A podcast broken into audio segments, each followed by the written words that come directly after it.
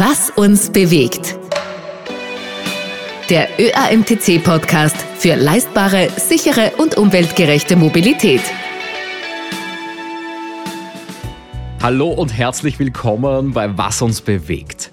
Ich bin Marcel Kilic und heute schauen wir uns an, wie unsere smarten Autos noch besser bedienbar sind. Je mehr ein Gerät kann, desto komplizierter ist meistens auch die Bedienung. Das ist bei einer Kamera so und das ist bei einem Auto natürlich nicht anders. Mittlerweile gibt es ungefähr 70 Funktionen, die sich über das Cockpit steuern lassen. Die meisten davon sogar während der Fahrt.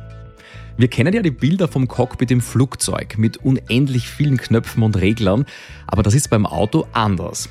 Die Funktionen werden mehr und die Bedienelemente, die werden eher weniger. Weil fast alle Funktionen werden mittlerweile über den Touchscreen gesteuert. Damit wir Menschen auch all diese 70 Funktionen mit einem einzigen Screen steuern können, gibt es natürlich eine komplexe Menüstruktur im Hintergrund. Ja, die kann manchmal schon nerven, aber auf jeden Fall lenkt sie einfach ab.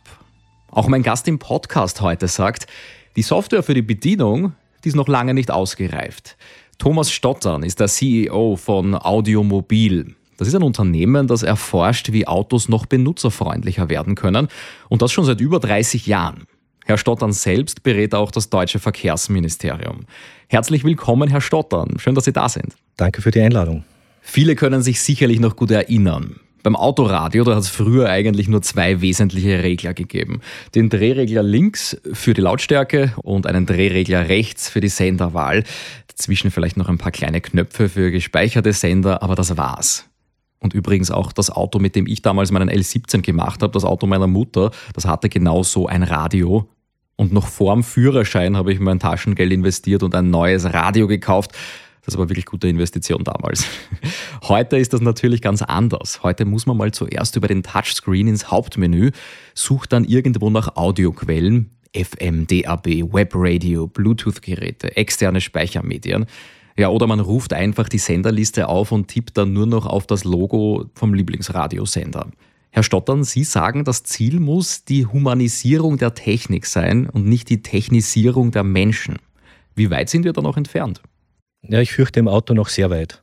Speziell das angesprochene Touch-Un- Ding, das da mittlerweile rumschwirrt, ähm, haben wir also in Studien nachgewiesen mit über 500 Probanden, dass wenn zum Beispiel der Fahrer die Auswahl hat, hier zu wählen zwischen Touch oder eben Standardtasten, dass da eher die Standardtasten bevorzugt werden mit einem entsprechenden Druckgefühl und dass eben auch dann was passiert, wenn man dort drauf drückt und einen echten Effekt hat. Also diese Touch-Geschichte. Diese Haptik ist ein Thema. Genau, die Haptik ist ein ganz wichtiger Punkt, wo man natürlich ein bisschen uns Menschen heranziehen müssen. Wir sind serienmäßig ausgestattet, wenn man das so sagen kann, mit unterschiedlichen Sinnen, die auch unterschiedlich wahrgenommen werden. Wenn ich da mal kurz eingehen darf, der Mensch ist eigentlich ein Augentier. Es gibt da auch den Homunculus in der Wissenschaft, wo eben grafisch das mal dargestellt wurde, wie der Mensch von den Sinnen her eigentlich ausgestattet ist. Und da ist ganz, ganz weit vorne natürlich das Auge, also der Sehsinn. Äh, dann Nummer zwei, was äh, ganz wenige wissen, ist die Haut die wir auch ganz dringend benötigen. Also speziell auch in der Fortpflanzung, Sexualität und so weiter spielt die Haut eine ganz große Rolle. Und erst Nummer drei ist dann Geruch und das Hören. Thema Sprachbedienung, ich glaube, da werden wir später nochmal äh, mhm. näher drauf eingehen. Aber Fakt ist, dass wir das als Serienausstattung sozusagen haben. Bemerkenswert ist noch, dass eigentlich alle Sinne nicht reproduzierbar sind. Das heißt, wenn sie mal beschädigt sind, dann sind sie halt entweder blind oder taub oder ähnliches. Äh, der Geruchssinn hat da ein bisschen eine Ausnahme, der ist bis zu einem gewissen Grad wieder reversibel, der kann also wieder repariert werden. Und das heißt, das ist mal das, was wir so mitbringen. Und dann, äh, was nehmen wir dann bewusst wahr? Da verschiebt sich das ein bisschen, da ist nach wie vor Auge Nummer eins und dann kommt das Hören dazu, also die Akustik und dann kommt die Haut jetzt von der subjektiven Wahrnehmung. Der Trick ist jetzt, diese diese drei Hauptsinne clever miteinander zu kombinieren. Also nicht nur jetzt auf einen Touch mit einer visuellen Quittierung zu setzen ja, oder nur auf eine Spracheingabe zu setzen, sondern eben alle drei Sinne miteinander geschickt nutzen. Und dann haben wir auch perfekte Interaktion. Mein Lieblingsbegriff, also es soll ja auch was passieren. Das System soll ja auch reagieren und soll mir zeigen, dass es mich verstanden hat. Dann sprechen wir vielleicht auch noch über die Software jetzt im Detail. Wir haben in einer der letzten Episoden über automatisiertes, autonomes Fahren gesprochen. Da ist die Grundvoraussetzung immer diese Schnittstelle zwischen Mensch und Maschine, die ja da doch irgendwo die Software einnimmt. Wie kann diese Software jetzt noch besser werden, um auch den, den Sinnen, die wir als Menschen haben, irgendwie gerecht zu werden? Ja, ich würde jetzt das nicht nur auf die Software reduzieren, sondern es geht natürlich auch um die, wie schon erwähnt, akustischen und visuellen Quittierungen, durchaus auch haptische. Das heißt, auch das Gefühl, das Sie beim Fahren haben, ob das Fahrzeug jetzt so reagiert, wie ich es gerne haben möchte, ist natürlich in der Software sehr stark hinterlegt. Aber wenn Sie einen konzeptionellen Fehler eingebaut haben im Fahrzeug, dann kann die beste Software das auch nicht mhm. mehr äh, korrigieren. Das heißt, Sie müssen wirklich dann auch trachten, dass man das Grundsetup äh, sehr gut ist. Und das Grundsetup muss natürlich auf unsere Sinne, auf unsere subjektive menschliche Wahrnehmung abgestimmt werden. Nur dann bekommen Sie auch das Vertrauen zum Beispiel in Assistenzsysteme oder Lieblingsthema hochautomatisiertes Fahren, dann werden Sie erst das Vertrauen äh, in das Fahrzeug übergeben, dass Sie sagen, okay, ich weiß, das reagiert in der und der Situation so, wie ich es erwarte. Und dann werden Sie vielleicht Ihr Leib und Leben dem hochautomatisierten Fahrzeug einmal anvertrauen. Dann bleiben wir mal in der Gegenwart und schauen wir uns die heutigen Schnittstellen an zwischen Mensch und Maschine. Schnittstelle klingt immer so technisch, aber eigentlich geht es um nichts anderes als um die Interaktion, also die Sprache. Wie sagt der Mensch der Maschine, was er gerne hätte? Und diese Usability, die Bedienungsfreundlichkeit, die entwickeln Sie ja mit. Aber wie gehen Sie das an? Für den einen User, also User in unserem Fall ist dann der Fahrer oder die Fahrerin, der eine User bedient das System vielleicht völlig logisch und intuitiv und ein anderer sagt, okay, da muss ich schon wieder dreimal um die Ecke denken. Wie entwickelt man ein System, das dann letztendlich für alle User passt? Da sprechen Sie ein hochkomplexes Thema an. Zum einen müssen wir uns mal bewusst werden, dass es ganz eklatante Unterschiede gibt zwischen Damen und Herren. Das heißt, die weibliche Welt hat für viele Dinge einen komplett anderen Zugang als die Herrenwelt. Das ist noch stärker ausgeprägt wie zwischen alt und jung. Wir haben also bei unseren Untersuchungen festgestellt, dass zwischen 18-, 20-Jährigen und 80-Jährigen äh, höchstens eine Streuung drinnen ist, was jetzt diesen, diesen Zugangsunterschiede betrifft, von 10 bis 15 Prozent. Zwischen Damen und Herren sind es aber bis zu 40 Prozent. Mhm, okay. Das heißt, 40 äh, Prozent der Funktionen, die ein Herr nutzt, nutzen die Damen unter Umständen gar nicht. Das ist zum Beispiel eine Erkenntnis. Dann haben wir eine zweite Erkenntnis, die nicht unwesentlich ist, dass wir im Fahrzeug äh, drei Bedienwelten haben. Wir haben einmal den Fahrerplatz. Dieser Fahrerplatz ist hauptsächlich mit der Fahraufgabe natürlich beschäftigt, muss das Verkehrsgeschehen erfassen, muss auch die verschiedenen Funktionen des Fahrzeugs erfassen. Und wir haben den Beifahrer, der sehr oft auch als Co-Pilot oder den Fahrer serviciert. Den könnte man jetzt zum Beispiel, wenn wir ein kluges System äh, entwickeln wollen, ersetzen durch eine Maschine, künstliche Intelligenz. Und dann haben wir als dritten Bereich im Fahrzeug die Passagiere, die eigentlich nur transportiert werden, ähnlich wie in einem Bus. Allerdings speziell jetzt, wenn ich das Automobil hernehme, äh, wir Übelkeitsprobleme und solche Dinge konfrontiert sind, die wir im Bus zum Beispiel weniger haben. Aber nochmal zurück jetzt auf den Fahrer. Das heißt, wenn ich jetzt versuche, diesen Fahrerarbeitsplatz optimal zu gestalten, dann haben wir eben festgestellt, dass dort der Touch eben nicht so der Weisheit letzter Schluss ist, dass man gern alles, was am Lenkrad gut hardwaremäßig, also richtig so mit Tasten und Schaltern bedient werden kann, das wird wesentlich lieber akzeptiert. Und dann muss man auch noch sehen, dass man die Anzeigesysteme und so weiter irgendwie der Straße überlagert. Das wird auch gemacht mit Virtual Reality, wo eben dann zum Beispiel in die Windschutzscheibe eben entsprechend die Pfeile eingeblendet werden, die dann auch von der Grafik und auch von der Perspektive her sich der Straße überlagern. Wenn das gut gemacht ist, dann vertrauen Sie als Fahrer dem natürlich wesentlich mehr. Und dann, was jetzt natürlich ganz ein wichtiger Punkt ist in der nächsten Zeit, weil das zuerst kommen wird, bevor man wirklich alle hochautomatisiert, wobei da habe ich auch noch meine Meinung dazu äh, mal unterwegs sein werden, ist das ganze Thema Übergabe. Das heißt, sie übergeben die Fahraufgabe und sie übernehmen sie auch wieder. Und dieses Szenario ist auch nochmal eine ganz spezielle Herausforderung an uns Entwickler, dass wir uns da Gedanken machen, ab wann ist der Fahrer, der eigentlich Verantwortliche für den Fahrbetrieb oder die Verantwortliche, bereit, die Fahraufgabe abzugeben. Da muss man Fahrerzustandserkennung zum Beispiel machen. Das kann man mit Kameras, mit Detektoren in den Sitzen, wie ist der Blutdruck, äh, wie sieht es aus mit dem Puls und so weiter und so fort. Sind sie schon so weit, dass sie sich sozusagen zurücklehnen können und das gleiche auch wieder zurück. Das heißt, äh, sie fahren zum Beispiel hochautomatisiert auf der Autobahn und sie verlassen die Autobahn und müssen die Fahraufgabe wieder übernehmen, weil es halt einfach komplex ist, die, die, die Geschichte. Das kann die Software heute noch nicht so alles lösen. Äh, dann müssen sie auch wieder aufgeweckt werden und in, die, äh, in den Kreislauf, also in die Loop äh, der Fahraufgabe eingebracht werden als Fahrer. Mhm. Also viele spannende Themen. Ist alles nicht so trivial, wie es so im ersten Moment ausschaut und klingt. Jetzt ist ja jede Form der Bedienung auch irgendeine Form der Ablenkung, wo ich mit einem Teil meiner Aufmerksamkeit einfach nicht mehr auf der Straße bin. Welchen Unterschied erkennen Sie da in Ihrer Forschung zwischen Sprachassistenten, zwischen grafischen Benutzeroberflächen, die ich dann vielleicht haptisch bedienen muss? Was macht das mit meiner Aufmerksamkeit? Ja, also wie schon eingangs erwähnt, sind wir eben Augentiere. Das heißt, die visuelle Ablenkung ist natürlich extrem kritisch. Äh, man darf aber nicht übersehen, dass auch äh, eine akustische Ablenkung nicht unerheblich ist. Auch das haben wir uns angesehen. Sie brauchen für die Fahraufgabe ungefähr 20 Prozent ihrer Hirnleistung. Und wenn Sie Radio hören, äh, kommen da wieder ein paar Prozentchen dazu. Sie haben ungefähr die, das Limit erreicht, wenn Sie Richtung Speech-to-Text äh, gehen, dann ist das Hirn ausgelastet und die, und die Fahraufgabe kann mit Mühe und Not noch erfolgen. Wenn Sie noch einen Schritt weiter gehen und, und wirklich eine Sprach- Bedienung machen, à la Siri und ähnlichen, dann schieben Sie schon die Fahraufgabe komplett aus Ihrer kognitiven Lastfähigkeit hinaus. Also das Hirn ist quasi überlastet. Sie fahren mehr oder weniger blind, obwohl Sie nur akustisch abgelenkt sind, durch die Gegend. Das heißt, da ist natürlich auch ein großes Potenzial da. Ziel muss die Humanisierung der Technik sein und nicht die Technisierung des Menschen. Das gilt für alle Bereiche, nicht nur fürs Auto. Und wie wir auch von Leuten, die nicht automobilaffin sind, immer wieder erfahren, gilt das im Prinzip für jedes Handy, für jeden Computer, für jede Waschmaschine. Und daran müssen wir arbeiten.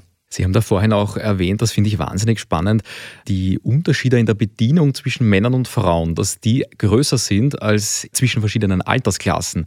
Müsste ich dann nicht als äh, Fahrer oder als Fahrerin mal ganz zu Beginn vielleicht auch eingeben, wer bin ich? Vielleicht mit einem, mit einem Tastendruck, um dem Auto zu erklären, wer ich eigentlich bin, wenn das Alter vielleicht egal ist und dann fahre vielleicht mal ich selbst und dann meine Partnerin. Ein bisschen so wie diese Memory-Sitz-Funktion, wo ich dann sage, äh, ich hätte gern das zweite Profil. Da sind wir, denke ich, schon weiter da, braucht man nicht unbedingt einen Knopf drücken. Also jeder Mensch von uns hat auch eine äh, biometrische, ganz individuelle Signatur.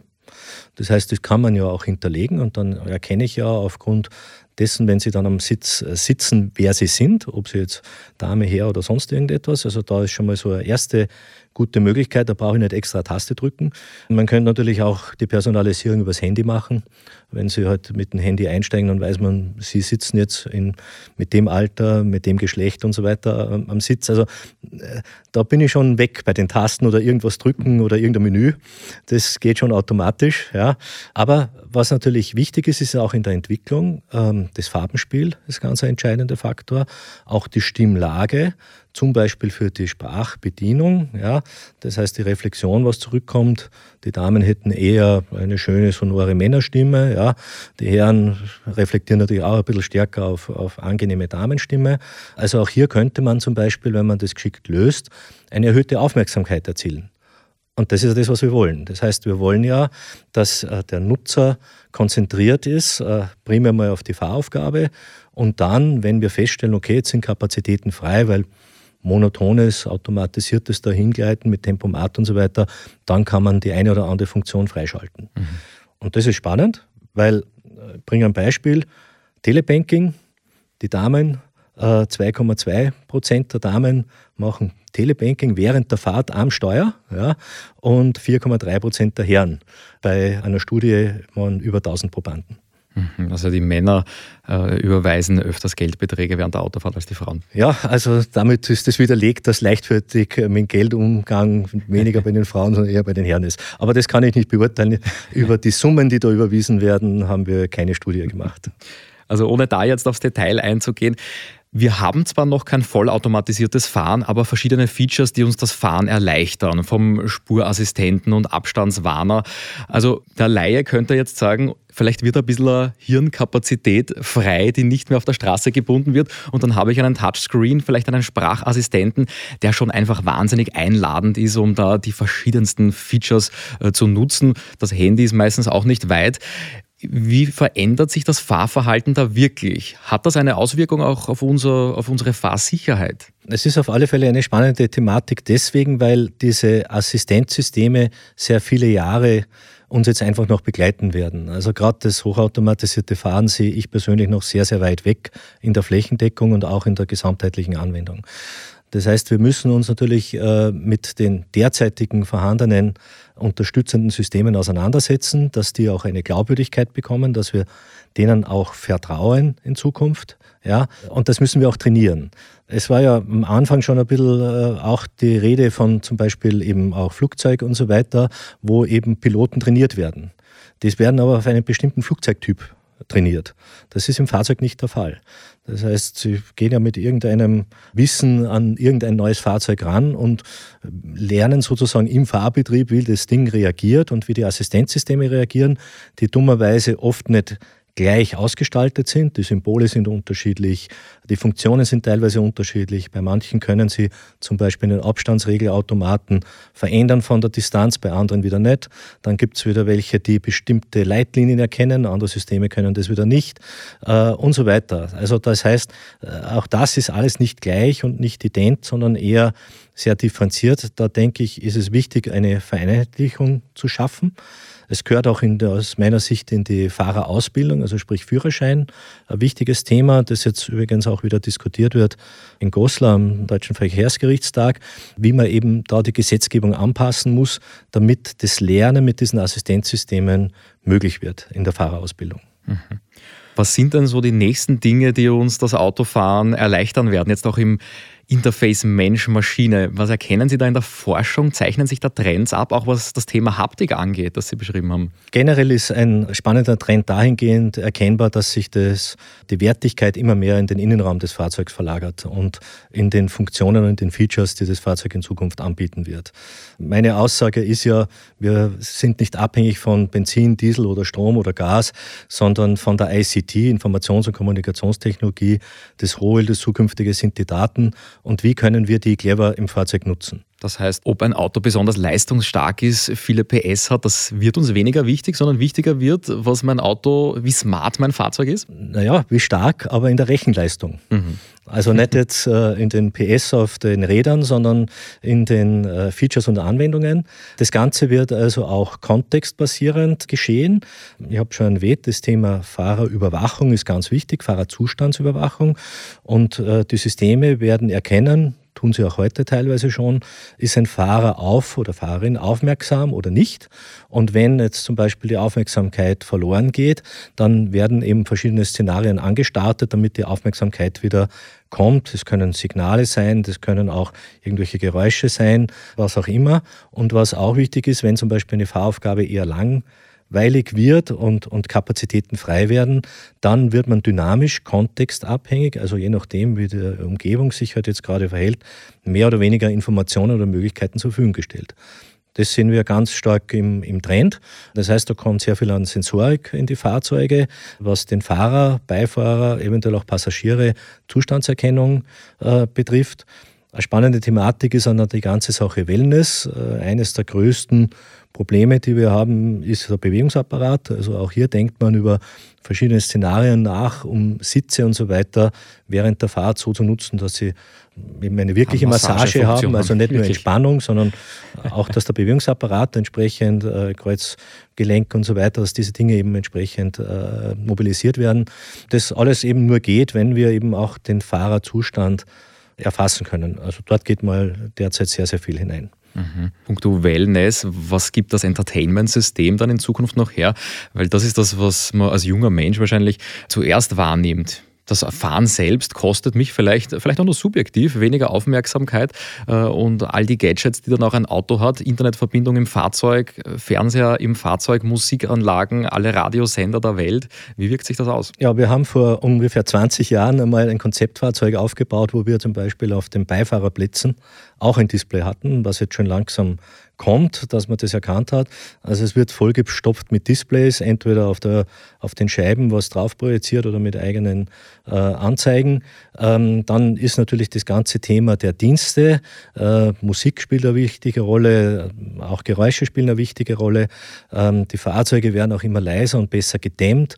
Äh, wie kriege ich zum Beispiel die Umwelt mit, äh, dass jetzt da in der Nähe vielleicht ein Radfahrer ist oder ein Martinshorn, das dann elektronisch übertragen wird ins Fahrzeug, auch spannende Thematik. Und was natürlich auch wichtig ist, Lichtspiele, äh, vor allem in der Nacht, äh, ganz ein wichtiges Thema. Auch hier kann man viel machen, um Aufmerksamkeit zu erhöhen oder zu reduzieren. Also es geht schon sehr, sehr viel um die Aufmerksamkeit. Äh, wenn es um den Fahrbetrieb geht, Ablenkungspotenzial, Hochrisiko, Hauptunfallursache mit über 37 Prozent, weit vor überhöhter Geschwindigkeit, Thema Ablenkung. Bei den Beifahrern und, und Passagieren geht es eher jetzt ein bisschen so um den, um den Wellnessbereich. Und natürlich kann man über das auch Begehrlichkeiten steuern, heißt Dienste anbieten, Content anbieten. Damit wird das Riesenbusiness Internet natürlich mit allen seinen äh, Features, die da angeboten werden, vor allem Content-basierte Features, also Videofilme, was auch immer, dass man die ins Fahrzeug überträgt bis zur Einkaufserlebnis. Einfach, dass diese Zeit, die man im Fahrzeug verbringt, sozusagen sinnvoller genutzt wird. Da sind jetzt einige Annehmlichkeiten dabei, die natürlich irgendwie auf den Entertainment-Faktor abzielen, aber wie können diese smarten Interfaces unsere Schnittstellen, die Software, die das Auto auch dann mitbringt, unsere Fahrsicherheit noch verbessern, jetzt in der unmittelbareren Zukunft oder vielleicht das nächste Auto, das ich mir kaufen könnte? Ganz wichtig dabei ist, dass man, wenn eine Funktion vom Fahrzeug äh, erfolgt, auch für den Nutzer nachvollziehbar ist. Wenn Sie heute eine aktive Bremsverzögerung haben, ja, dann sollten Sie verstehen, warum die jetzt passiert. Wenn Sie vorher ein Fahrzeug erkennen und sehen, oh, jetzt wird der Abstand zu gering und das System regelt das schön aus, dann werden Sie Vertrauen gewinnen. Wenn jetzt das Fahrzeug das erst sehr spät erkennt und fast eine Notbremsung hinlegt, dann sagen Sie, oh, dann schalte das System lieber nicht ein, sondern schau lieber, dass ich da selbst bremse. Ich bringe da ein, ein schönes Beispiel, was das, glaube ich, sehr gut zeigt. Wenn Sie das Thema Heckscheibenheizung hernehmen, ja, dann haben Sie heute eine Taste und eine Anzeige, damit Sie sehen, dass die Heckscheibenheizung eingeschaltet ist. In Wahrheit haben wir aber im Fahrzeug Beschlagsensoren, die erkennen das ob die Heckscheibenheizung notwendig ist, weil ja mhm. die Scheibe beschlagen ist oder Eis oder sonst irgendwas drauf ist und würde sich automatisch aktivieren. Das müssten Sie gar nicht über eine Taste machen. Und das Nette bei der Geschichte ist, dass das noch billiger ist, wie die Verkabelung mit der Taste und so weiter, weil die Sensorik dafür eigentlich schon im Fahrzeug ist. So. Und das sind so Dinge, die jetzt einfach in der nächsten Zeit sehr, sehr rasch auf uns zukommen und das auch nochmal zu verifizieren, das Thema Vertrauen in diese Assistenzsysteme. Dort ist noch sehr, sehr viel Feinschliff notwendig. Das spielt sich natürlich heute sehr, sehr stark über die Software ab, weil einfach die Hardware meistens über den Fahrzeuglebenszyklus erhalten bleibt. Es sind im Schnitt mindestens vier Jahre, manchmal acht Jahre. Und damit es eben glaubwürdiger wird, damit eben das Vertrauen in die Reaktion dieser Sensorik äh, besser funktioniert. Und das ist egal, was das ist, ob das jetzt ein Scheibenwischer ist mit Intervallschalter oder eben äh, ein Spurhalteassistent oder Einparkassistent. Das muss für Sie glaubwürdig und nachvollziehbar sein. Ein großes Problem zum Beispiel die Rückfahrkameras. Wenn die zu stark verzerren, dann ist es nicht mehr das Bild, das Sie gewohnt sind. Wenn das aber so dargestellt ist, wie Sie sehen würden, wenn Sie aussteigen und aufs Auto draufschauen, dann werden Sie dem eher vertrauen, wie wenn da irgendwelche wilden äh, Linien oder irgendwelche Vorschläge sind, wie es Lenkrad einschlagen sollen. Ähm, das verwirrt mehr, als es Ihnen dann wirklich Vertrauen bringt. Also der nächste Schritt ist jetzt, unsere Sinne nach außen zu transportieren, zu erweitern, mit Kameras, mit verschiedenen Sensoren, Radar und so weiter und so fort und vernünftig gut darstellbar ins Fahrzeug zu bringen. Das ist das, was den nächsten drei bis fünf Jahren alles auf den Markt kommen wird. Mhm. Sie haben da das Beispiel mit der Heckscheibenheizung erwähnt, wo ich vielleicht gar nicht mehr äh, aktiv einschalten muss, weil es durch Sensoren automatisch äh, zu dieser Beheizung kommt. Habe ich da eine Opt-out-Funktion als User oder als Fahrer? Was ist Ihre Prognose da? Wir haben in anderen Podcast-Folgen schon besprochen, dass automatisierte Fahren das vielleicht irgendwann mal kommt, aber dass aus jetziger Rechtslage ähm, der Fahrer oder die Fahrerin immer eingreifen muss und auch dementsprechend haftet. Würde ich das mitbekommen?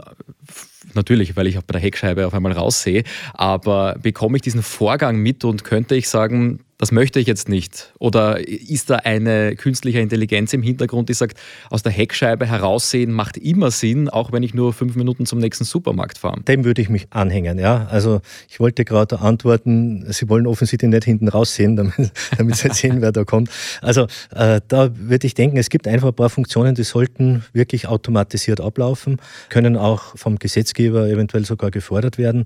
Und es kommen ja jetzt auch diese Assistenzsysteme, weil sie vom Gesetzgeber gefordert gefördert werden, weil man eben erkannt hat, es gibt Fahrsituationen, wo die unterstützen können, wo der Fahrer und Fahrerin heute leider sehr stark überfordert ist, eben durch diese Touch-Displays, durch diese vielen optischen Ablenkungen, die sie ja zwangsweise mit diesen vielen Anzeigen haben.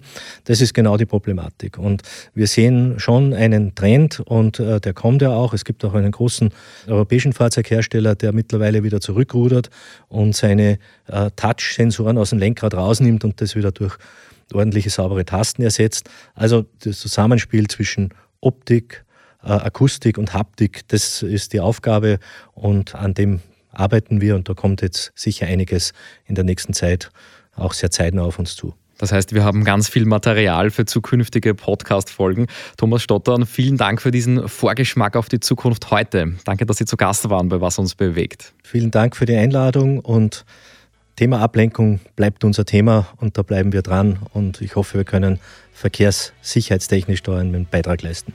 Das war eine wirklich spannende Folge von Was uns bewegt. Betrifft ja letztendlich auch das Thema Podcast. Wenn ihr ein In-Car-Entertainment-System habt, dann findet ihr dort natürlich auch den ÖAMTC-Podcast Was uns bewegt.